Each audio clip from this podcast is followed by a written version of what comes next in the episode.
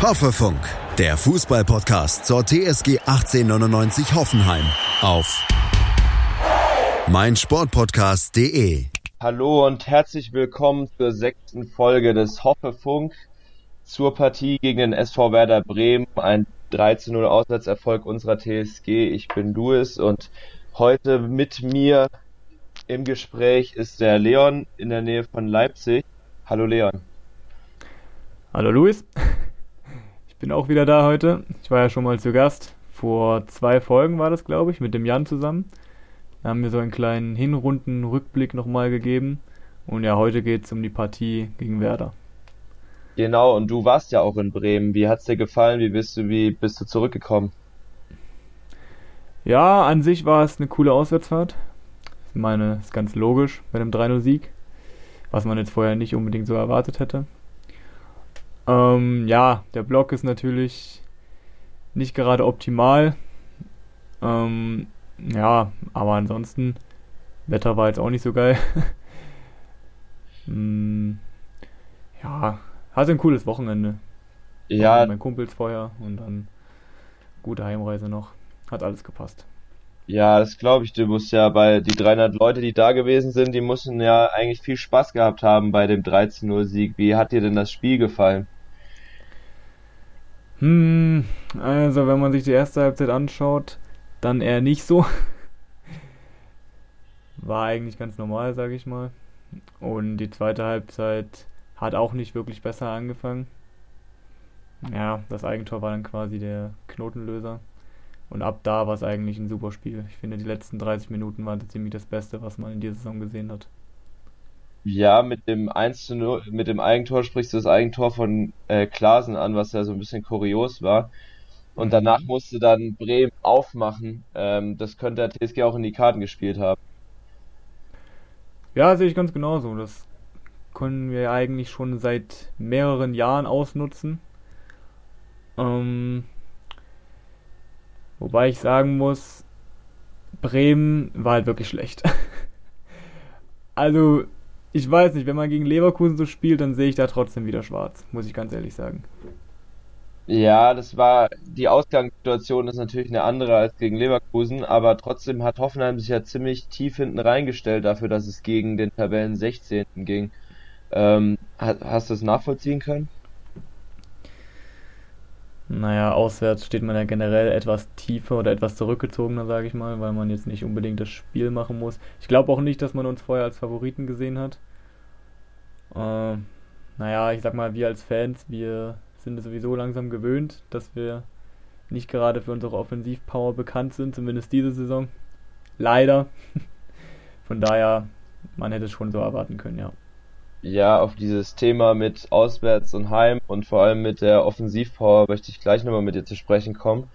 Ähm, vorher aber nochmal genauer aufs Spiel gegen Bremen. Jetzt ist äh, Steven Zuber erstmals seit seiner Verletzung wieder in der Startformation gewesen. Auf der linken Außenbahn hat er Robert Sko vertreten, der noch verletzt war. Wie hat er dir gefallen? Also ich habe eigentlich gehofft, dass er ein gutes Spiel macht. Ungefähr so wie zu seinen Zeiten unter Nagelsmann. Mm, ich sag mal, dafür, dass er lange verletzt war, war es eigentlich auch gar nicht mal so schlecht. Aber mir ist aufgefallen, dass er sehr, sehr viele Fehlpässe gespielt hat. Also wirklich sehr viele. Auch viele Fehlpässe, wo man sich denkt, ja, das war eh klar, dass du da hinspielst, so weißt du, wie ich meine? Ja. So, so sinnlose Fehlpässe, so. Ich weiß nicht. Da gab es auch diese Chance von Rashica. Ich weiß nicht, ob das. Das war, glaube ich, zweite Halbzeit. Wo Zuba den Ball verliert und die Bremer dann quasi, ja, frei fürs Tor kommen. Da hatten wir ein bisschen Glück in der Situation. Ich könnte es auch verstehen, wenn er im nächsten Spiel wieder rausgeht. Ich würde es mir allerdings nicht wünschen. Ich hoffe, dass er zu seiner Form wiederfindet und wir Robert Scove dann in der Offensive sehen. Und da ist dir auch egal, dass er letztes Jahr beim Stuttgart-Spiel äh, vom Hoffenheimer Block gejubelt hat. Das nehmen ja einige ihm noch übel. Ja, ich sag mal, egal ist es mir nicht, aber was willst du jetzt machen, ganz ehrlich? Ja. Kannst ja jetzt nicht. Ich meine, ja, es ist halt scheiße, ne, die Situation. Du weißt jetzt auch nicht wirklich, ob das jetzt so Absicht war. Ich meine, er hat ja sein Statement abgegeben, dann öffentlich. Kann man jetzt so und so sehen.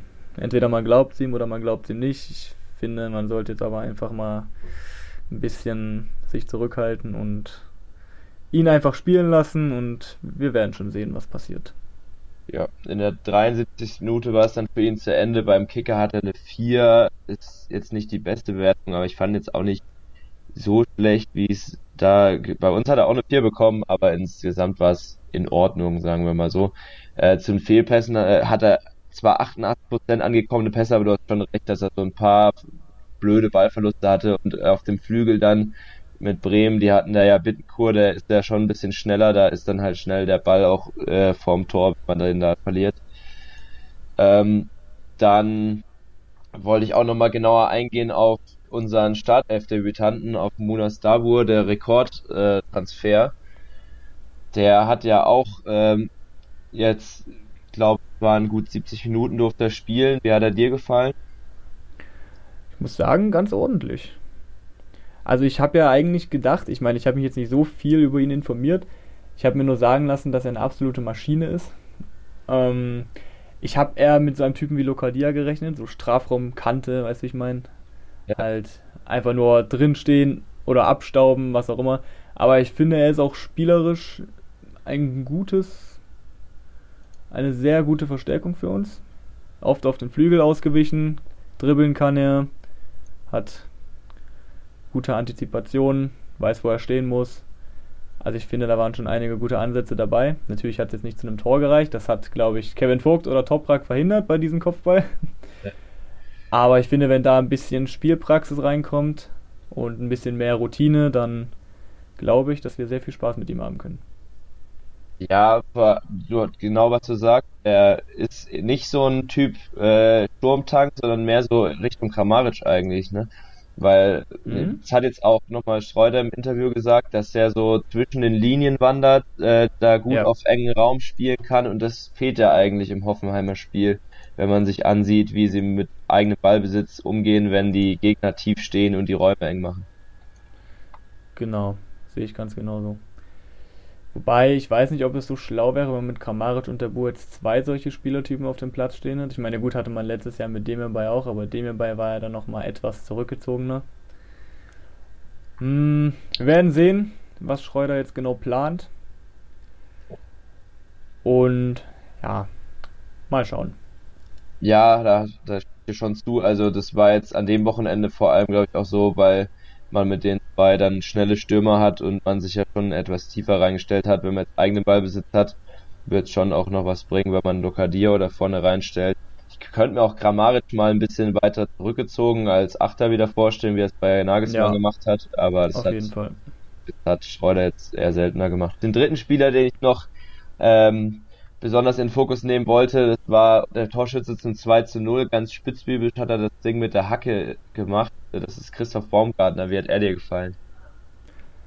Muss ganz ehrlich sagen, Baumi war für mich der Man of the Match. Wahrscheinlich für die meisten.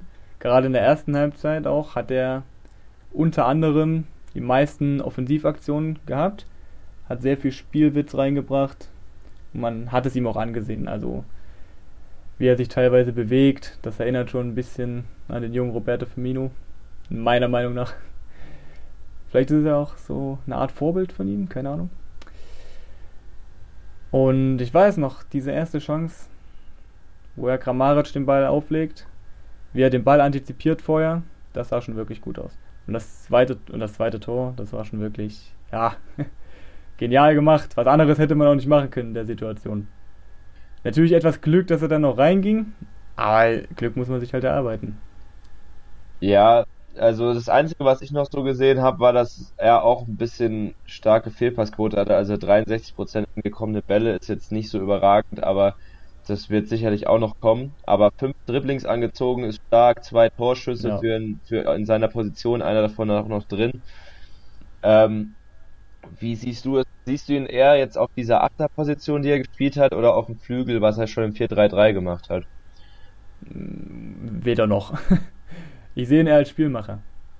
Also quasi als 10, die wir jetzt in dem, in der Formation gar nicht haben. Genau. Ich sag mal so, man kann sowieso im Spiel rotieren. Ich weiß nicht, ob Schreuder da jetzt, ob das seine Idee ist, hm, ich muss ganz ehrlich sagen, ich achte gar nicht so sehr auf Formation im Spiel. Weil man das ja von Nagelsmann gewöhnt ist, dass Spieler sowieso oft rotieren. Auch Dabur, hast du ja gesehen, ist oft auf dem Flügel ausgewichen. Ähm, das Problem ist einfach nur, wenn Baumgartner und Kramaric spielen, für mich sind beides Spielmacher, die entweder so sich auf den Zehnern oder Achtern oder auf den Flügeln hin und her bewegen. Das ist, ich meine, gut, das ist auch ein Vorteil, weil, wie gesagt, Rotation. Aber ja, für mich sind es dieselben Spielertypen. Und ich weiß nicht, es ist ja eigentlich immer schwierig, gerade in der Offensive. Ja, da hast du schon recht. Also Kramaric ist noch ein bisschen eher ein Torjäger als Baumgartner, aber es kann natürlich ja. irgendwann schon viel werden, wenn man dann nur so Leute auf dem Platz hat, so flinke, schnelle. Bei, gegen Bremen war es natürlich jetzt ganz gut, weil man die dann gut auskontern konnte, wenn da sich Lücken aufgetan haben. Ähm, ja, äh, ich, jetzt wollte, wollte ich noch auf einen Bremer Spieler zu sprechen kommen, der eigentlich bis vor kurzem noch gar keiner war, nämlich Kevin Vogt. Hat wieder erwarten jetzt doch von Beginn an gespielt gegen die TSG nach seiner Kopfverletzung, war dann wohl doch nicht so schlimm, wie man vorher erwartet hatte. Da muss man ja immer ganz besonders aufpassen, das haben wir schon bei Hübner gemerkt, was passieren kann, wenn man da einen Schlag auf den Kopf kriegt und dann plötzlich acht Wochen mit einer Gehirnerschütterung ausfällt und quasi gar nichts mehr tun darf, nicht lesen, nicht Zeit, äh, nicht äh, Handy gucken und auch nicht auf dem Fernseher. Ähm, jetzt war Vogt von Beginn an war Abwehrchef bei den Bremern, zentraler Innenverteidiger. Ähm, wie hat er dir gefallen? Also hat er, hat, war es im Nachhinein Fehler, ihn abzugeben, wenn man gesehen hat, wie er gespielt hat? Ich habe möglichst wenig versucht, auf ihn zu achten, weil es mich wahrscheinlich nur aggressiv gemacht hätte. Aber in manchen Situationen, gerade auch bei Standards der Bremer, ist dir aufgefallen, wie weit vorne vorm Tor Kevin Vogt stand und wie er zweimal fast an den Kopfball gekommen wäre? Das hat er bei uns, glaube ich, in vier Jahren nicht geschafft. Nicht mal annähernd. Ja, er hat ich ja glaube, so bei uns. Wie bitte? Er hatte ja sogar einen äh, sehr gefährlichen Kopfballversuch nach dem Freistoß, aber der ist dann drüber gegangen. Ja, da weiß ich gar nicht mehr, ob er da überhaupt dran war. War er da dran? Ja, ja. Oh, okay, ja. Man hat es ihm auf jeden Fall angesehen, wie er unbedingt das Tor machen wollte. Man hat es ihm wirklich angesehen, aber Bittenkot genauso. Ja. Ähm, ja, aber an sich habe ich, wie gesagt, möglichst wenig versucht, auf ihn zu achten. Ähm, aber ich glaube oder ich kann mir vorstellen, dass viele Tore und auch viele Lücken, die sich in der Bremer Abwehr dann aufgetan haben, jetzt nicht unbedingt, äh, ja, aufgrund der anderen Verteidiger stattgefunden haben. Ich kann mir schon vorstellen, dass Vogt da teilweise schon beteiligt war. Er hatte auch bei uns in den letzten Spielen nicht unbedingt überzeugen können. Ähm, ja, also ich weiß nicht, ob es ein Fehler war, ihn abzugeben das wird sich dann in der Zukunft zeigen, je nachdem, wie wir Kevin Vogt jetzt kompensieren.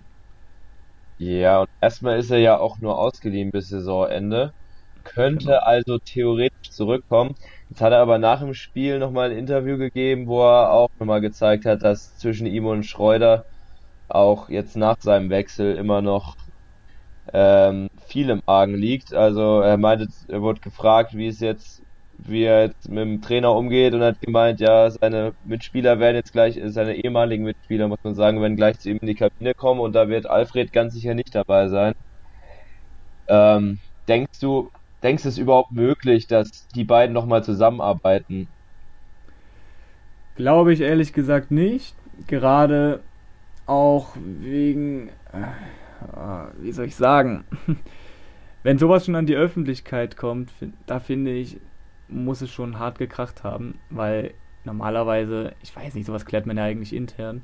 Es gibt sicher viele Spieler, die ab und zu mal ein paar Meinungsverschiedenheiten mit dem Trainer haben, aber das ist jetzt schon ein bisschen ausgeartet. Allerdings kann ich auch die Aussage nicht ganz nachvollziehen, ähm, ich meine, ich kann mir jetzt auch nicht vorstellen, dass jetzt hier die komplette Mannschaft mit 20 Spielern zu ihm in die Bremer Kabine kommt. Ich meine, das kann ich mir jetzt auch nicht vorstellen. Das werden vielleicht drei, vier Kumpels von ihm sein und ganz ehrlich, warum sollte Schreuder mitkommen? Ich verstehe es auch ehrlich gesagt nicht. Ähm, bisschen unsinnig die Aussage. Ja, kann mir ehrlich gesagt keine weitere Zusammenarbeit vorstellen. Am Ende der Saison wird es so aussehen, entweder Schreuder oder Vogt. Belfodil genau das gleiche. Aber Belfodil hatte sowieso was gegen den Verein, nicht nur gegen Schreuder. Ja, da war es ja eher die medizinische Betreuung.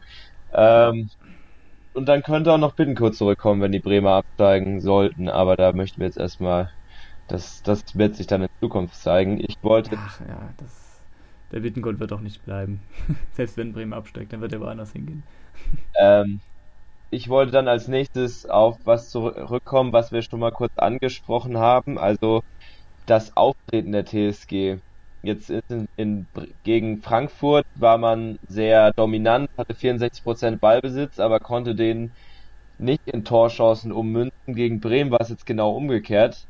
Da hatte man insgesamt, ähm, ich glaube, es waren irgendwas mit 46% Ballbesitz und man hat dafür drei Tore geschossen. Äh, trotzdem haben jetzt viele Leute auch kritisiert, dass man so defensiv aufgetreten ist, weil man es natürlich aus der Zeit unter Nagelsmann ein bisschen anders gewohnt ist.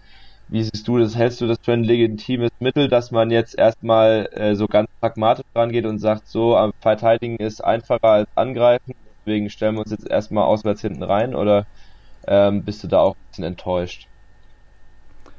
Ich sag mal so, im Nachhinein, nach einem 0-3-Sieg, können wir ja jetzt nicht unbedingt sagen, dass es die falsche Taktik war, oder?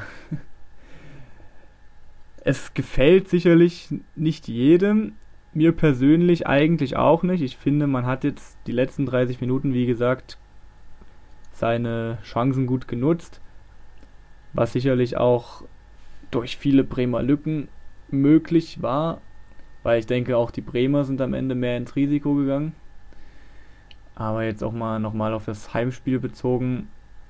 Ähm, ja, mit viel Ballbesitz bringt halt auch nicht viel, wenn von den 60 Prozent nochmal 50 Prozent in der eigenen Hälfte passieren. Weißt du, wie ich meine? Also, das, ja, es ist wirklich schwierig gerade.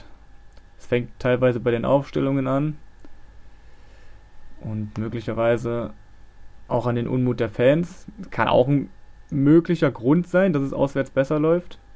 Ich meine, das spürt man ja auch zu Hause wie teilweise schon die Pfiffe ertönen, wenn man fünfmal in der eigenen Hälfte rumspielt. Ja. Wer weiß, vielleicht liegt es auch am Training. Ich weiß, ich weiß nicht, was sie trainieren. mm, ja. Wobei ich noch sagen muss, das Hauptproblem ist wahrscheinlich die Aussage von Schreuder am Anfang der Saison. Er hat ja betont, dass man weiterhin offensiven Powerfußball spielen möchte. Und das hat die Fans wahrscheinlich so ein bisschen ja, Hoffnung gemacht, dass es so weitergeht.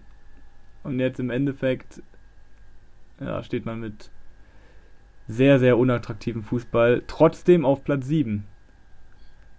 Fragt man sich nur, wieso, wie das überhaupt möglich ist. Ja, da sprichst du genau was Richtiges an, was ich mir auch schon häufiger gedacht habe. Ob da der Alfred Schreuder sich einen Gefallen mitgetan hat mit dieser Aussage, weil er jetzt ja auch selbst merkt, dass es eben nicht so geht, wie er sich das vorgestellt hat. Die Aussage hat er, glaube ich, auch getätigt, bevor dann noch diese ganzen Abgänge kamen, vor allem mit Joel Linton. Und jetzt hat er im Kicker nochmal darüber gesprochen, äh, über diese Situation, dass man daheim mit, mit viel Ballbesitz häufig äh, Probleme hat und wenn man auswärts dann sich hinten reinstellen kann, ähm, dann plötzlich äh, 3-0 gewinnt gegen Bremen und hat auch gemeint, dass, dass es eben ähm, nicht einfach so weitergehen kann, wenn man für 130 Millionen Leute verkauft und für 40 wieder verkauft und hat gesagt, dass er viel Zeit braucht, um seine Spieler dahin zu entwickeln, wo es mal vor dieser Saison war. Ähm, er hat auch gemeint, dass es eben zu Hause der Druck deutlich höher ist als auswärts, was du ja auch gesagt hast. Aber was ich noch äh, ich fragen wollte ist, denkst du nicht auch, dass die Fans vielleicht auch ein bisschen verwöhnt sind nach den Jahren unter Nagelsmann? Also nicht nur, dass, dass Reuter mit seiner Aussage natürlich eine hohe Erwartungshaltung geschaffen hat, aber auch, dass die Erwartungshaltung sehr hoch ist dadurch, dass man eben in den letzten Jahren so erfolgreich war und so äh, Fußball gespielt hat. Also, dass teilweise viele Fans verwöhnt sind, da gebe ich dir auf jeden Fall recht. Das merkt man auch an den Kommentaren. Allerdings, es geht ja nicht unbedingt nur um den Tabellenplatz, es geht ja auch wirklich um die Art des Fußballs. Und die war schon vor Nagelsmann extrem offensiv geprägt und ja, einfach für den Fan, auch für den neutralen Fan, extrem angenehm anzuschauen. Auf Hoffenheim stand schon immer für Offensivfußball, für Spektakel. Ähm, von daher, ich weiß nicht ich denke, es hat sicher niemand erwartet, außer jetzt, wie gesagt, den wenigen verwöhnten Fans, die vielleicht auch erst seit Nagelsmann dazugekommen sind, weiß man ja nicht. Aber ansonsten denke ich, dass niemand erwartet hat, dass man jetzt sofort wieder Champions League spielt oder Europa League oder was auch immer, sondern sich vielleicht erstmal festigt unter Schreuder, wieder eine neue Mannschaft formt, alles ganz in Ruhe und entspannt, ja. Aber trotzdem weiterhin das spielt, für was die TSG steht. Und danach sieht es einfach momentan nicht aus. Und ich muss dir auch ganz ehrlich sagen, aktuell sind wir zwar Siebter, aber spielen einfach keinen schönen Fußball. Und ich finde, da wäre es mir lieber, wenn wir im Mittelfeld stehen würden und wenigstens was zu sehen kriegen. Ja, das ist meine Meinung. Die Ansicht teilen auch ein paar unserer Fans auf Facebook und auf Instagram. Was ich da letztens zum Beispiel gelesen habe, war, dass Hoffenheim ja als als sogenannter Kommerzverein mit eher einer nicht so breiten Fanmasse und einer kürzeren Tradition auch vor allem seine Daseinsberechtigung daraus schöpft, dass man eben immer für guten offensiven Fußball stand.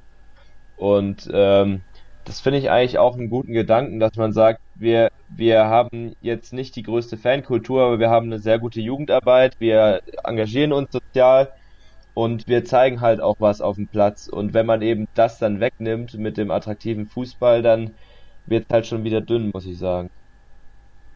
Oder wie siehst du das? Meinst du jetzt allgemein für Fußball Deutschland oder meinst du jetzt für uns Fans?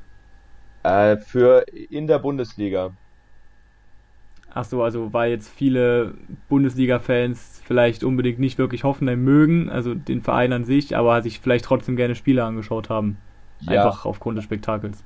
Ich meine, ansonsten, wenn Hoffenheim keinen attraktiven Fußball spielt, dann interessieren sich da vielleicht die paar tausend äh, Mitglieder und die Leute, die im Rhein-Neckar-Kreis wohnen, aber danach äh, wird sich keiner mehr Hoffenheim-Spiele angucken, denke ich. Ach so, du meinst jetzt, weil sich sowieso schon kaum jemand für uns interessiert hat und jetzt auch noch die Leute quasi ja nichts mehr zu sehen kriegen, die wenigstens noch wegen dem attraktiven Fußball eingeschaltet haben. So meinst du? So ungefähr, ja. Ja, okay. Muss, ja, muss man erklären vorher. ja, gebe ich dir auf jeden Fall recht. Ähm, ich kann mir auch schwer vorstellen, dass es generell jetzt viele Fans gibt außerhalb des Rhein-Neckar-Kreises. Ich meine, es gibt Ausnahmen, wie man an mir zum Beispiel sieht. Ähm, und ja, ich weiß ich kann mich ja schwer reinversetzen in einen nicht Hoffenheim-Fan. Ich wüsste jetzt nicht, wie ich zu dem Verein stehen würde ansonsten. Aber möglicherweise, ja, wäre es für mich dann so eher die graue Maus. Gerade jetzt, wenn man mit dieser Spielweise weitermachen sollte. Möglicherweise sogar über mehrere Jahre hinweg. Das erinnert sehr stark an Schalke unter Tedesco und es macht mir keinen Spaß. Ja, das genau, genau darauf wollte ich auch noch zu sprechen kommen, dass eben, also ich, ich halte es für nachvollziehbar, wenn man jetzt dieses Jahr so spielt, weil man eben Umbruch hat und weil man äh, viele neue Spieler hat, die man erstmal ranführen muss. Da hat auch Schreuder gesagt, es sieht da noch ganz viel Steigerungspotenzial bei so Leuten wie Samaseku oder Dabur jetzt auch und man oder bei und bei Robert Go ist bestimmt auch noch nicht das Ende der Fahnenstange erreicht. Adamian hat ja auch erst aufblitzen lassen, was er kann. Also ich glaube, der kann noch viel, viel mehr als das, was er sowieso schon gezeigt hat als äh, TSG-Spieler mit den meisten Torbeteiligungen sogar. Und ich, eigentlich ist es ja spannend, was Hoffenheim macht. Jetzt äh, habe ich halt die Hoffnung, dass es im nächsten Jahr dann eben nicht mehr so pragmatisch und so so auf auf äh, defensiv ausgelegten Fußball gibt, sondern dass es nächstes Jahr dann eben endlich wieder in die Richtung geht, in die es eigentlich gehen soll ich hoffe halt, dass es so wird, weil sonst wird es echt äh, mehrere Jahre tue ich mir sowas nicht an. Eine Saison ist okay. Gut. Ähm, uh, okay, du bist noch nicht fertig. Äh, erzähl weiter. gut, dann äh, denke ich, haben wir schon viel zu dem Thema gesagt und äh, können da, glaube ich, als abschließendes Fazit ziehen, dass dass es jetzt gegen Bremen natürlich äh, durch den 3-0-Sieg legitim war, aber dass wir das auf längere Zeit nicht unbedingt sehen wollen. Jetzt ist es gegen, jetzt geht's auf Leverkusen zu am Samstag. Ähm, ein eher offensiverer Gegner. Im Hinspiel gab es da eine ähnliche Mauertaktik von Hoffenheim wie in Bremen, vielleicht sogar noch schlimmer, wo man wirklich mit Mann und Maus drin stand. Ich glaube, äh, Leverkusen hat irgendeinen neuen Eckenrekord aufgestellt oder so. Eine Chance gab es für Hoffenheim, wobei Belfodil dann irgendein Phantom am Horizont gesehen hat, dem er dann gepasst hat und dann ja. war die Chance auch verpufft. Ähm, wie siehst du die Chancen jetzt gegen Leverkusen? Also, wenn man jetzt auf die letzten Jahre mal zurückgreift, ist es ja immer so gewesen, dass wir gegen die Top-Teams schon besser ausgesehen haben, gerade zu Hause. Möglicherweise auch deshalb, weil wir dort eben nicht das Spiel machen mussten, sondern nur reagiert haben. Allerdings weiß ich nicht, was ich jetzt oder wovon ich jetzt ausgehen soll. Das kann man die Saison sowieso nicht genau sagen, beziehungsweise prognostizieren. Ich hoffe natürlich trotzdem, dass man wieder offensiv an die Sache rangeht, versucht sofort zu zeigen, dass man gewinnen will und sich nicht hinten reinstellt. War es auch nix, das, auch wenn es im Hinspiel funktioniert hat, ich glaube nicht, dass es ein zweites Mal funktioniert. Man muss sowieso dagegen halten. Ich glaube auch, dass die Ausgangssituation eine etwas andere ist als im Hinspiel. Also Leverkusen ist jetzt wieder ein bisschen im Aufschwung. Ja. Vor, kurz vor Ende der Hinrunde war es, da waren sie noch ein bisschen weiter und sind auch zwischendrin mal unter die TSG gerutscht. Jetzt haben sie am Wochenende 3-0 gegen Düsseldorf gespielt. Man muss aber auch sagen, ähnlich wie bei Hoffenheim gegen Bremen, also die Düsseldorfer waren auch echt nicht gut. Ähm, ja. Und da hat auch Leverkusen teilweise äh, noch ein paar Anfälligkeiten gezeigt, hat auch ein paar Chancen tatsächlich zugelassen. Ähm, also das könnte ein spannendes Duell am Wochenende werden. Da wird auch ähm, auf zwei Spieler ankommen bei Leverkusen, die letztes Jahr noch bei TSG unter Vertrag standen, Kerem Demirbay und Nadim Amiri. Demirbay jetzt über 90 Minuten am vergangenen Wochenende aufgelaufen, Amiri von der Bank gekommen. Wie siehst du die Entwicklung der beiden? Hast du die noch mal noch weiter beobachtet, seitdem sie von der TSG weg sind? Also auf Amiri bin ich sowieso nicht wirklich gut zu sprechen, muss ich dir sagen. ähm, aber ich weiß, dass er kein Stammspieler ist, zumindest. Und ich glaube auch erst ein Tor geschossen hat, wenn überhaupt. Ich glaube, eins hat er gemacht. Und dem hierbei hat er ja letztens erst öffentlich gesagt, dass er von sich selbst ein bisschen enttäuscht ist und dass er auf jeden Fall in der Rückrunde bessere Leistungen zeigen will. Hat er ja jetzt auch schon gut angedeutet in den ersten beiden Spielen gegen Paderborn und Düsseldorf. Ich glaube, dem hierbei kann wirklich, wenn er sein Potenzial ausnutzt, das kennt man ja auch von uns, ein, ja, eine starke und wichtige Säule im Leverkusener Spiel werden. Und Amiri, ach, ich weiß nicht. Für mich hat Amiri sich seit vier oder fünf Jahren nicht wirklich weiterentwickelt. Ich finde, er ist noch genau wie am Anfang. Ich weiß nicht, ob ich da alleine bin mit der Meinung, aber ich fand Amiri nie wirklich ja, als den Typen, der sich von Saison zu Saison gesteigert hat, wie man das von den meisten Talenten kennt oder erwartet. Vielleicht stehe ich da auch allein da mit meiner Meinung. Er war auch oft verletzt, muss man sagen.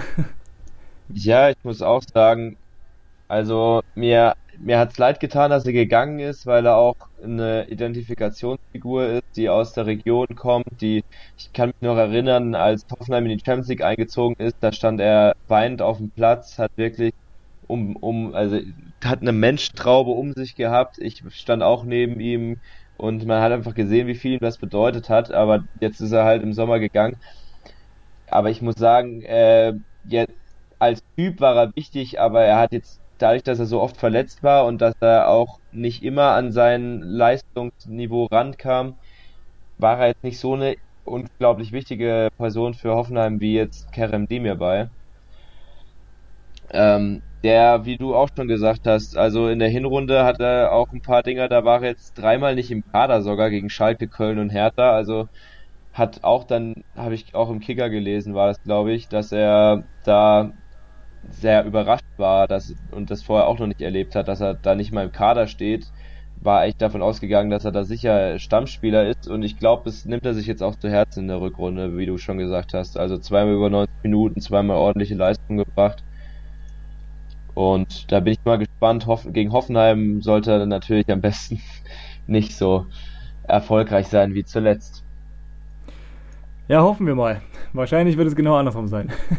Wahrscheinlich macht er dann sein Spiel des Lebens. Naja, wir werden sehen. Ja, dann, ich hoffe, du hältst, behältst nicht recht. und ich bedanke mich bei dir für deine Zeit und äh, freue mich auf die nächste Folge. Das war die sechste Folge Hoffefunk. Danke Leon und tschüss an die Zuschauer. Ja, ich bedanke mich, dass ich dabei war und hoffentlich dann ein gutes Spiel gegen Leverkusen. Und bitte nicht reinstellen, sondern wie gewohnt aggressiv pressen, schnell umschalten und aus dem eigenen Ballbesitz etwas mehr machen, als in der eigenen Hälfte hin und her zu passen. Und ordentliche Aufstellungen bitte. Da schließe ich mich an. Das war doch ein gutes genau. Schlusswort. Dann bis zum nächsten Mal und tschüss. Ja, und ciao.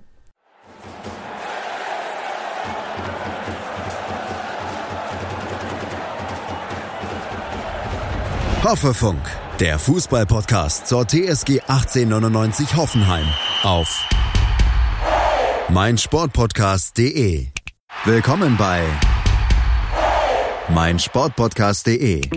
Wir sind Podcast. Wir bieten euch die größte Auswahl an Sportpodcasts, die der deutschsprachige Raum so zu bieten hat. Über 20 Sportarten, mehr als 45 Podcast-Serien über 9000 veröffentlichte Podcasts und über 5 Millionen Podcast-Downloads allein im Jahr 2018. Wir sind Podcast. Wir sind meinsportpodcast.de.